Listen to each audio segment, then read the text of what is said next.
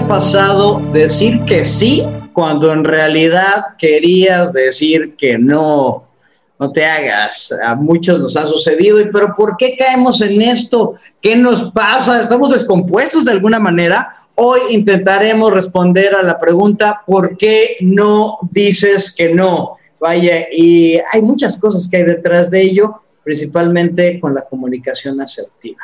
Hola, buenos días, tardes, noches o cualquier momento en el día que nos estés escuchando. Esto es ¿Por qué no? El podcast que busca preguntas a los hechos que te suceden o no te suceden de manera cotidiana y que aporta una serie de consejos finales para superar el no. Yo soy Héctor Trejo. Y yo soy Diego Sánchez y nosotros somos facilitadores de programas en entrenamientos corporativos, consultores en desarrollo organizacional y humano con más de 18 años de experiencia.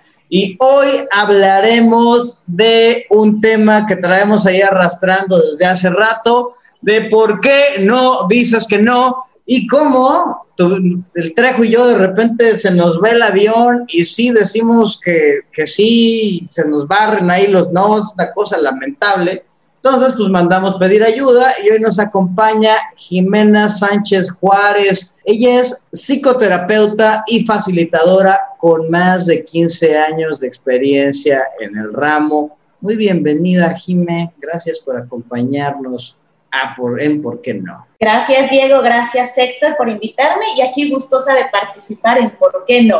Jimena, muchísimas gracias por estar con nosotros el día de hoy. ¿Por qué no nos dijiste que no cuando querías decir que no? Porque realmente quería decir que sí. De hecho, a mí me apasiona esta parte del, del desarrollo humano y en este caso la asertividad, que es el tema que nos compete ahora, tiene mucho que ver con el decir no cuando realmente queremos decir no y decir sí cuando de verdad queremos decir sí. Entonces, ¿por qué no les dije que no?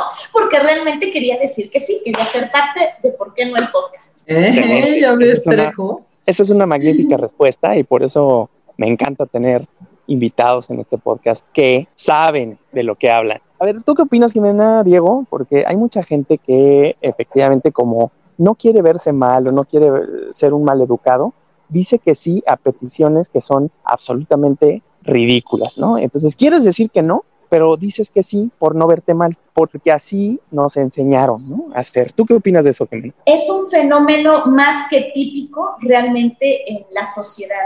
Y más allá de decir, yo les podría comentar que más allá de decir que no nos gusta decir que no por parecer los malitos o mala onda o los excluidos, mucho del por qué no real, real en esta situación es porque no estamos acostumbrados a recibir negativas. Es decir, nosotros como seres humanos tenemos un mecanismo de defensa, entiéndase mecanismo de defensa, todas esas manías o formas que tenemos de defendernos del medio ambiente al sentirnos vulnerables.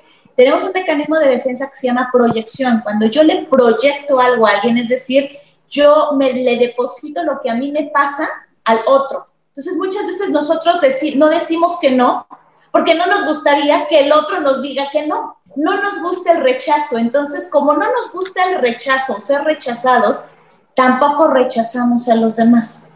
Como si hubiera una extraña ley en la psique que dijera, si tú no te niegas a algo que no te gusta, probablemente vas a tener lo mismo en consecuencia, cuando de eso no se trata la vida. Realmente la vida, te, la vida es indiferente a todos nosotros, ¿no? Hay que ser honestos desde un punto de vista psicoterapéutico.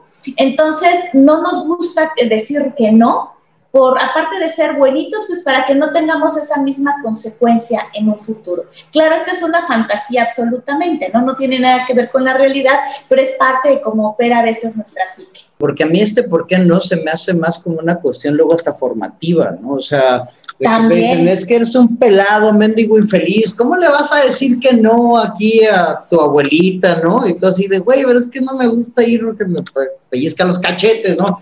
Entonces, al no quererme yo rechazar, sentirme rechazado, pues acepto, y al no querer yo que rechacen a mi progenie, también le educo para que no, para que no diga que no y se sienta rechazado también.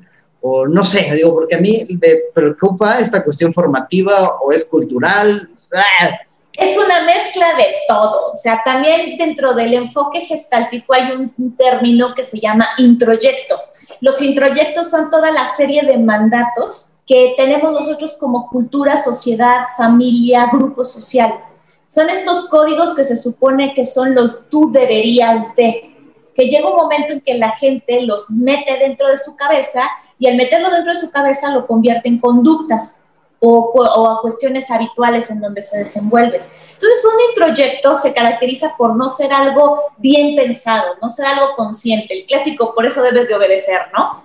Entonces, tiene razón bajo ese, bajo ese enfoque, que mucha de la de no decir que no es porque nos metieron el introyecto o el mandato es que no seas un pelado o pelada, es que no seas maleducado o maleducada, es que no te pases, es que eso no se hace, es que hay que ser este más este colaborativo, colaborativa, etcétera, etcétera, etcétera. Entonces sí, por un lado viene esta parte de la tradición de los mandatos, que son los introyectos, y por otro lado esta tendencia a no querer recibir la consecuencia de recibir un no, porque si algo no le gusta a la gente, es el no. Y ahí viene el otro por qué no, porque mucha gente no quiere quedar mal, ¿no? No quiere sentir ese, ese rechazo a, lo que el grupo está haciendo, ¿no? Todos dijeron que sí, pues yo también tengo que decir que sí. Oye, este, vamos a eh, fumar marihuana. De 10, 9 dijeron que sí, y tú eres el único que va a decir que no. ¿Qué pasó? Entonces, bueno, ok, ok, eh, fumaré marihuana. Y entonces, pum, es que este poder de la manada está, es terrible, ¿no? O sea, yo en lo personal por eso empecé a fumar tabaco, ¿no? O sea, y, yo creo que ese, eso le pasa a muchos, digo, porque la primera vez que fumas es una cosa terrible, o sea, yo me acuerdo así vomitando y así, o sea, yo, yo era tenaz, ¿no? Así de, ahora debo fumar, ¿no? Pero era porque, por, miedo al rechazo. Entonces, esa, eso, eso de la manada es duro, creo yo, y, creo que es, es una de las principales cuestiones por las que no dices que no. Exactamente, una de las principales razones, y ya nos decía Adam Maslow, ahora sí que como humanistas y facilitadores todos conocemos, o muchos de nosotros conocemos, la pirámide de Maslow, que habla de las necesidades, y una de las grandes necesidades es la de pertenencia a un grupo. Entonces nosotros como seres humanos, aparte de comer, aparte de subsistir y de salir adelante en la vida, también queremos trascender a través de la presencia de los otros. Entonces, el ser parte de un grupo, el saber, al saber que pertenecemos a otros, nos invita a veces a tomar decisiones que no necesariamente son las adecuadas. Eso por un lado. Y bueno, por otro lado, también hay una parte que como mexicanos estamos muy condicionados también a eso. Y la cultura latina, porque también hay otras culturas donde se da más la asertividad, esta tendencia a decir cuando algo no les gusta, ¿no? Entonces también es algo cultural que se va gestando y se va digamos que alargando en la línea del tiempo. Eso, eso cultural está, está interesante, digo, ser un país conquistado y demás, o sea, tiene, tiene implicaciones fuertes, creo, porque luego hasta viene alguien de otro país, yo, yo tengo una colega alemana y de repente nos dice, no, entonces, ay, güey, o sea, es que ya no nos quiere, o sea, ¿qué le hicimos? No, no, pues nada más no tenía ganas de salir a, tomarse una cerveza y ya así de sencillo es para ella, ¿no? Pero tú acá de no, ¿cómo crees? ¿Cómo le voy a decir que no? Y esto me da pie al siguiente, ¿por qué no? Eh, el siguiente, ¿por qué no? Es, no dices que no, porque no tengo opción, Jimé. Hay gente a la que no le puedo decir que no. ¿Cómo le voy a decir que no a mi mamá? ¿Cómo le voy a decir que no a mi jefe? ¿Cómo le, que no, ¿Cómo le voy a decir que no al gran patrón de patrones, tipo del Olimpo, este, o el caso de Héctor Trejo, el Cuau, ¿no? Este, pues hay veces que no tenemos opción como seres humanos de decir que no, no está dentro del catálogo de posibilidades. Bueno, creemos que no tenemos opción. De hecho, eso, eso también es parte del trabajo del sistema de creencias.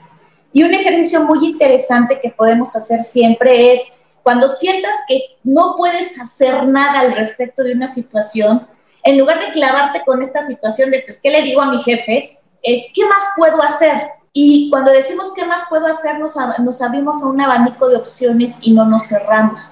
¿Por qué digo esto? Porque tienes razón en esto que acabas de comentar, Diego.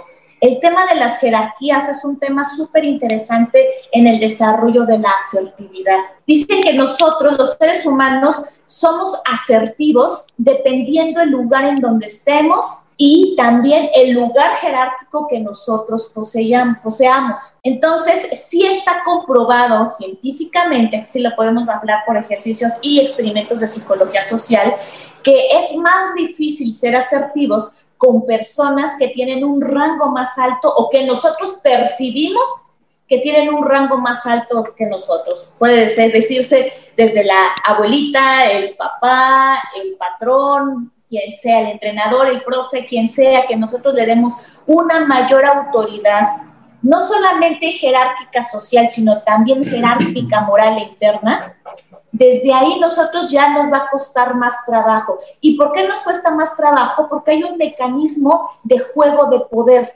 Nosotros para poder ser asertivos es darnos cuenta que no debemos de salir de estos juegos de poder. No es quién somete a quién, sino cómo podemos llegar a acuerdos. Porque si también tú dices, quiero ser asertivo y yo tengo vida social, aparte de mi trabajo, hablando de alguien que se le enfrenta al jefe en una posición de godinato, pues es importante también generar un equilibrio y decir, bueno, para llegar a acuerdos, si yo sigo permitiéndole a mi jefe que me, que me esté, esté pidiendo bomberazos constante, constante, constante, constantemente, pues va a llegar un momento en que voy a quedar quemado, voy a estar, voy a padecer el síndrome de burnout y ni para Dios ni para el diablo. Entonces, en este sentido, pues sí es importante respetar mis espacios, tanto gana la empresa porque voy a estar fresco y tanto gano yo porque me doy mis espacios de vida. Voy a conectar esto que estás mencionando justamente, Jimena, porque tiene que ver con el hecho de qué tanto te valoras como individuo, ¿no? Entonces ese sería el siguiente por qué no. O sea, no dices que no, porque no te valoras, porque crees que el trabajo en el que estás lo es todo o porque eh, no valoras que tú también aportas algo a la empresa o a, tu jefe o a tu jefa y cuando les dices que no, no es un rechazo a la persona, es un rechazo a la petición o a la circunstancia. Pero no es, no es tan fácil verlo así, güey, o sea... Eh, no, no, desde luego, a ver, nadie está, nadie está diciendo que, esa es la bronca, ¿no? Y, y, pues justamente por eso es que estamos teniendo este tipo de pláticas, porque si todo mundo lo hiciéramos, eh, sería transparente para todos. Así como dices tú que eh, la compañera alemana es muy sencillo para ella porque está en, la, en su cultura. Mi esposa, que es canadiense, también eh, con la mano en la cintura dice, no, no quiero ir contigo a X lugar y no pasa nada. Y al principio, como bien dices, si es difícil como, ¿cómo? ¿Por qué? Si eres mi esposa, ¿no? Tiene su individualidad, tiene su espacio, tiene su tiempo. Y a mí, en lo personal, como latino, como mexicano, como parte de, esta cultura del bomberazo y de el respeto a los mayores y a la jerarquía. Me ha costado mucho trabajo establecer cierta, cierta comunicación asertiva con ella, ¿no? Pero pues lo hemos estado trabajando. Pero sí, efectivamente, es por un tema de valor. ¿Te valoras o no te valoras? Si te valoras, va a ser muy fácil saber qué es lo que quiero y en qué momento eh, pues rechazar o, manifestar o declarar un no, o también declarar un sí. Es súper interesante este por qué no me valoro, ¿no? Mucha gente dice que este, internamente creo que me va a rechazar o, no van a escuchar o a respetar lo que digo.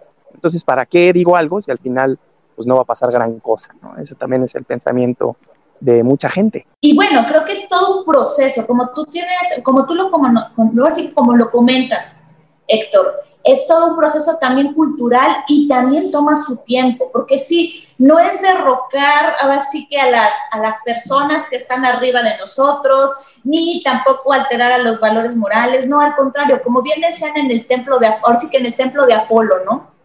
Conócete a ti mismo y conocerás a los dioses. En este sentido, conócete a ti mismo te dará el poder para poder hacer también peticiones sensatas con respecto a lo que se necesita, porque ser asertivo no es otra cosa más que hacer respetar tus derechos desde una conciencia muy plena de quién eres y en dónde estás en el entorno. O sea, no es nada más hacer tu capricho. Asertividad no es nada más tener boca de bazooka y aventar metas. Eso no es asertividad. Esa es una forma de ser pasivo-agresivo o tener una interacción pasiva-agresiva con otra persona.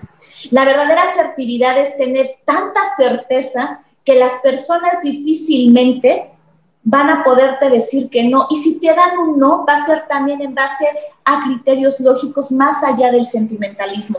Aquí en nuestro país, un recurso maravilloso para sabotear la asertividad es precisamente este sentimentalismo, ¿no? El, ay, qué mala onda eres, ay, me dijo que no, como lo decía en el primer, este, ¿por qué no? De verdad nos cuesta mucho trabajo sentir que nos digan que no. Entonces, otra de las formas que podemos trabajar es eso, es empezar a asimilar que la vida también es una serie de sí y no, de sí y no, tanto de nuestra parte como de los otros. Y no es una lucha de poder, sino todo debe de ser una búsqueda para llegar a acuerdos y al llegar a acuerdos se pueden llegar a concebir nuevas realidades. Sobre todo por eso. Creo que estos por qué nos que acabamos de platicar, todos tienen que ver mucho con la comunicación y con la autopercepción. Este último, y ahorita que hablaste de que la vida da sí, sí, no, este creo que cabe perfecto porque hay muchas personas que no dicen que no porque no quieren dejar ir oportunidades.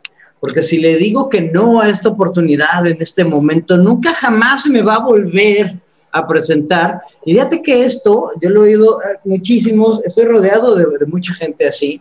Oye, güey, pero es que ¿por qué haces eso? Es que si no, ¿cuándo? Yo así, güey, o sea, no sé, yo luego no, no entiendo, ¿no? Pero sí hay personas que ven una oportunidad y no le pueden decir que no por no dejarla ir, ¿no? ¿Qué hubiera pasado si hubiera yo dicho que sí? ¿Qué hubiera pasado si le hubiera dicho a la niña de la primaria que me gustaba en vez de solo jalarle las trenzas?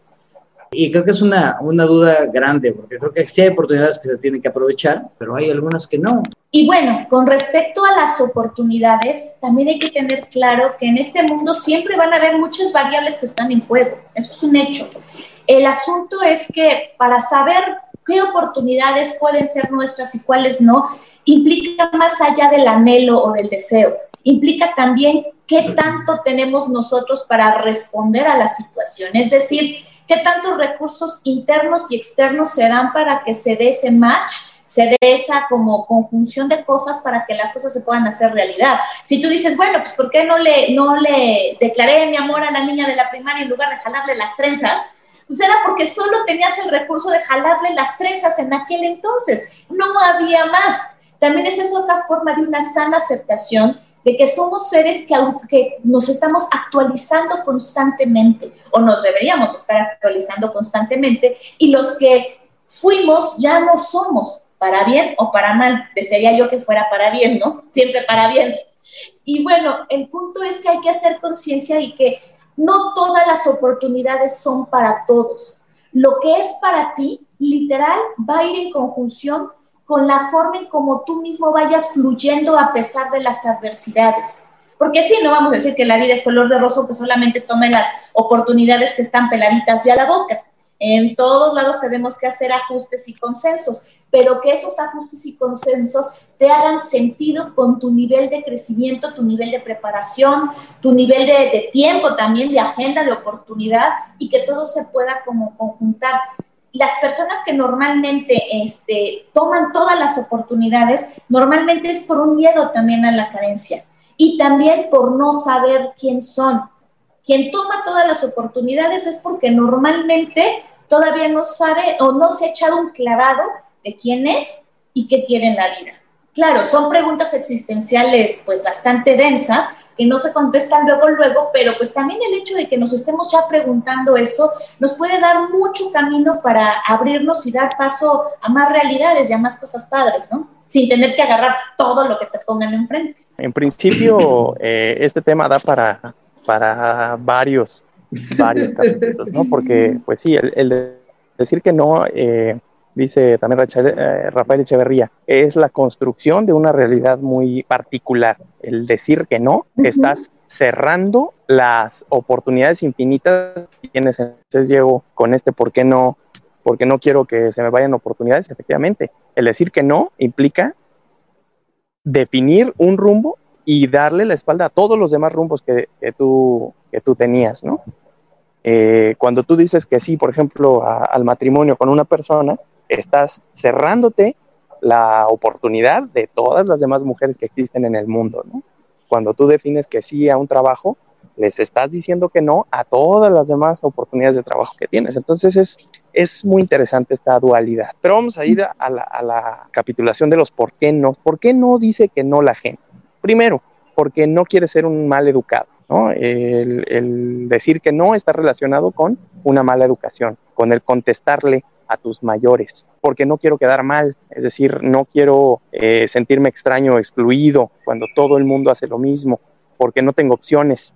El otro, ¿por qué no? Es porque no me valoro, no tengo la suficiente autoestima como para saber decir que no cuando son los momentos más difíciles y pues porque no quiero dejar ir oportunidades que existen en la vida. Entonces a todos le estoy diciendo que sí, cuando en realidad puedo tropezarme al echarme tantas papas a mi saco, ¿no? Esa sería la recapitulación de los por qué no, ¿cómo ven? Pues a todo dar, vámonos a ver qué andón, este, Jimé, qué hacemos con, con, la gente que no dice que no porque cree que es un maleducado, ¿qué, qué, qué le podemos decir? ¿Sí son los maleducados pelados, hijos de resultar por cuál? Pues no, depende de cómo expresen el no, porque también hay un arte para decir que no. Como decíamos, no hay que tener boca, o sea, el que tiene boca de bazooka no es asertivo y no es neto, más bien es alguien que tiene tendencias pasivo-agresivas y le falta ahí afinar sus modos de comunicarse.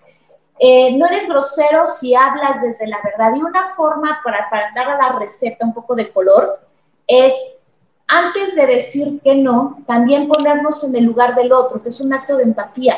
Casi siempre cuando el otro nos hace una petición es porque tiene una necesidad o un deseo por satisfacer y tiene la expectativa que nosotros vamos a ser copartícipes para que se satisfaga esa necesidad.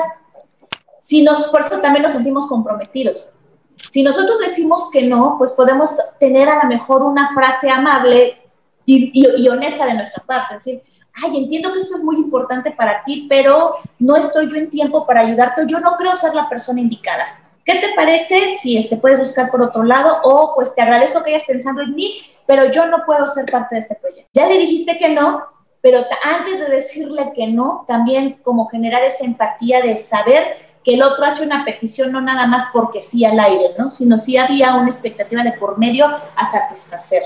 Entonces, así podemos seguir siendo educados y siendo firmes con nuestros nos. Para las personas que no quieren quedar mal en este sentido, que no aguantan la presión social de decir que no, ¿qué es lo que tú considerarías que pudiera funcionar? Pues realmente eso sería pues trabajo con la autoestima, porque cuando la presión social es muy fuerte, pues sí, ya tiene que ver con que la presión de los demás es más fuerte que tu propio autoconcepto o tu propia forma de verte a ti mismo o a ti misma es tan, tan débil, tan frágil, que necesitas a lo mejor un poco de terapia o de trabajo personal. Pero si no es tan leve, si no es tan grave, más bien es algo más leve, pues lo que podemos hacer es precisamente saber cuál es nuestra prioridad, por qué, por qué estamos nosotros diciendo que no? ¿Cuál es nuestro motivo interno? Y decirnos a nosotros mismos y a nosotras mismas. Ah, yo estoy diciendo que no quiero, este, no sé, fumarme una cajetilla de cigarros, pues porque yo ya dije que no quiero fumar y yo ya estoy haciendo ejercicio y ya tengo un programa. O sea, recordar cuáles son tus motivos internos para dar un no te da fuerza frente a la presión social. Claro, como cuando rechazas eh, whisky y prefieres tomar una malteada de vainilla. Es que Héctor solo toma malteadas de vainilla, pero bueno, ese ya será otro tema, tal vez sea un por qué no tomas malteadas de vainilla, pero sí puedo decir que no, no, no les digo que no a las personas, pero oye, híjole, yo, yo creo que hay gente que sigue sin decirle que no a su mamá, al jefe. No hay opción, si hay opción, ¿cuál es la opción? ¿De dónde sacan opciones? pues de mucha fortaleza interna. O sea, muchos estudios de comunicación asertiva y de psicología nos dicen que entre más certeza hay en el hablante, es decir, en este caso la persona que va a decir que no, entre más motivos internos tenga, más fácil va a poder ser esa comunicación que convenza a un otro. O sea, no es la palabra no lo que le da poder a tu decisión es la fuerza con la que dices que no. Y a veces sí es muy difícil, o sea, a jefes, a, familiares, o sea, a veces son los nos más difíciles de toda la vida. ¿Por qué? Porque hay vínculos y porque hay una serie de ideas alrededor de nuestros propios valores que pueden empañar estas ideas y, el punto es que estemos seguros de por qué estamos diciendo que no, porque no es normalmente cuando tú das un no fuerte, no es por un capricho una lucha de poder, casi siempre hay un tema profundo detrás. Entonces, si tú tienes claro para qué estás diciendo que no y cuáles son las recompensas internas que vas a tener para poder trascender este, pues ahora sí que el enfrentar a esa persona, porque es eso, el enfrentar simplemente a esa persona a muchas personas, a otros este, individuos les puede pues parecer confrontante y dicen, ay, no, mejor ya no, mejor sigo diciendo que sí, o mejor sigo pues este, siguiendo la corriente. pero el hecho de, de ya enfrentarte quiere decir que también estás dándote un lugar a ti mismo como decía también Tony Robbins, entre muchas cosas que dice este famoso coach, ¿no? O sea, uno le va diciendo a las personas cómo queremos ser tratados. Entonces, dependiendo de tu pauta de comunicación, es como tú vas a marcar cómo quieres que los demás se dirijan hacia ti. Entonces, si tú es tu pauta de comunicación, eres muy combativo o combativa, pues es lógico que también van a pensar que contigo es puro pleito. Pero también si eres muy demasiado complaciente cuando no lo quieres ser, pues las personas van a tomar ventaja contigo. Entonces, sí es importante también con nuestros jefes, con nuestros familiares, ir moldeando poco a poco nuestras pautas de comunicación para que cuando llegue la, la oportunidad de enfrentar un gran no, ya no sea tan difícil. O sea, a veces queremos fórmulas de la noche a la mañana, pero hay cosas que se tienen que ir construyendo con los días, con las semanas, con los meses y a veces, dependiendo del caso, hasta años.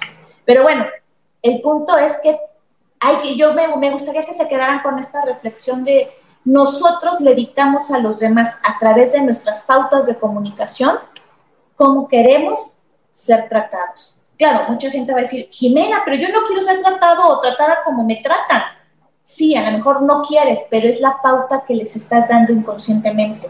Entonces, si de verdad, de forma consciente y real, quieres hacer un cambio, revisa cómo son tus interacciones con los demás. Esto tiene que ver también con, con qué tanto me valoro, ¿no? Eh, lo, que decíamos, o sea, ah, siempre hay opciones. Siempre, tienes la opción, siempre tienes la opción de decir que no, de decir que sí, pero entender que lo que digas trae consecuencias. Creo que eso, eso es algo sumamente importante y lo que dices se conecta con este otro por qué no. Dicen que no porque no se valoran lo suficiente. ¿Qué podrían hacer en este sentido? ¿Cómo iniciar este viaje de la autoestima saludable, el ser asertivo con, con, la gente, con la comunicación que tienen, ¿no? Pues en este sentido es un viaje un poco largo, el, el, proceso de la autoestima, ahora sí que es como otro gran tema que sería interesante abordar, ahora sí que por qué no te cuidas o por qué no te quieres, Suena un poco confrontante, pero es la realidad. Pero este, muchas de las cosas es tener por lo menos la aceptación de saber dónde no me estoy cuidando lo suficiente. Cada vez que cuando tomas una decisión hay una cierta cuota de dolor, dolor emocional o por lo menos un chin, ¿por qué hice esto? ¿Por qué acepté el otro? Cuando hay queja, cuando hay un ruido que no es placentero, probablemente no te estás cuidando a ti mismo y a ti misma y es importante hacer una revisión sobre tu propia forma de quererte. Esa es en esta parte la autoestima. Y yo diría para esta parte de por qué no, sí, este, este ejercicio de hacer este termómetro emocional de, ay, esto que hice me dejó una sensación displacentera, probablemente es porque yo cedí más de lo que podría ceder de forma sana. Y bueno, como les decía, es un tema muy, muy, muy, muy largo que sí tendría inclusive para muchas personas caerles bien un proceso de psicoterapia para conocerse más, ¿no? Y, el último, ¿por qué no? Este, Jimena, a ver, mucha gente no quiere dejar ir oportunidades, pero tiene también que ver con esto mismo, de que no sabes cuáles son las oportunidades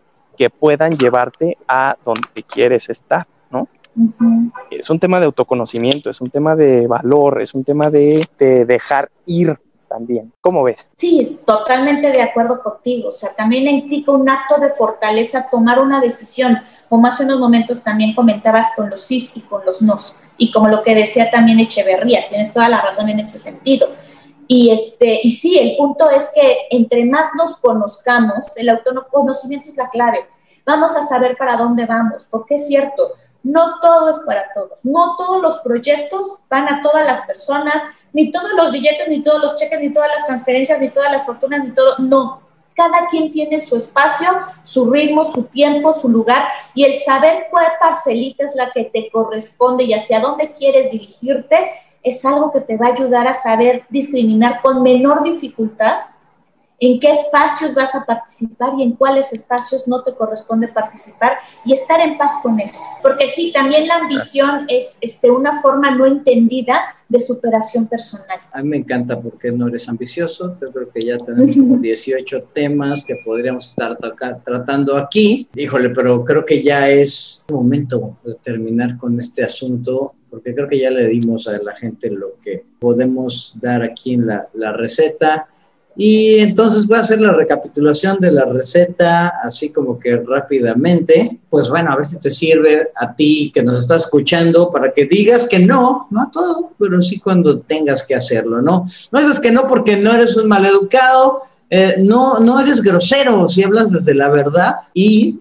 de forma humana y además empática. Eh, no dices que no porque no quieres quedar mal, híjole, ahí hay que trabajar con la autoestima y principalmente identificar las prioridades, porque hay veces que vas a tener que vivir con las consecuencias de ese no. De hecho, siempre tendrás que vivir con las consecuencias del no, pero también del sí que estás diciendo. Porque crees que no tienes opción, ten claro para qué estás diciendo que no e identifica las, las recompensas y además acepta las consecuencias. Y recuerda que la manera en la que te comunicas y lo que dices moldea las pautas de tu comunicación y define cómo es que las otras personas te tratan. Si no dices que no porque no te valoras, regrese a dos pasos anteriores, trabaja tu autoestima y además busca opciones para hacerlo.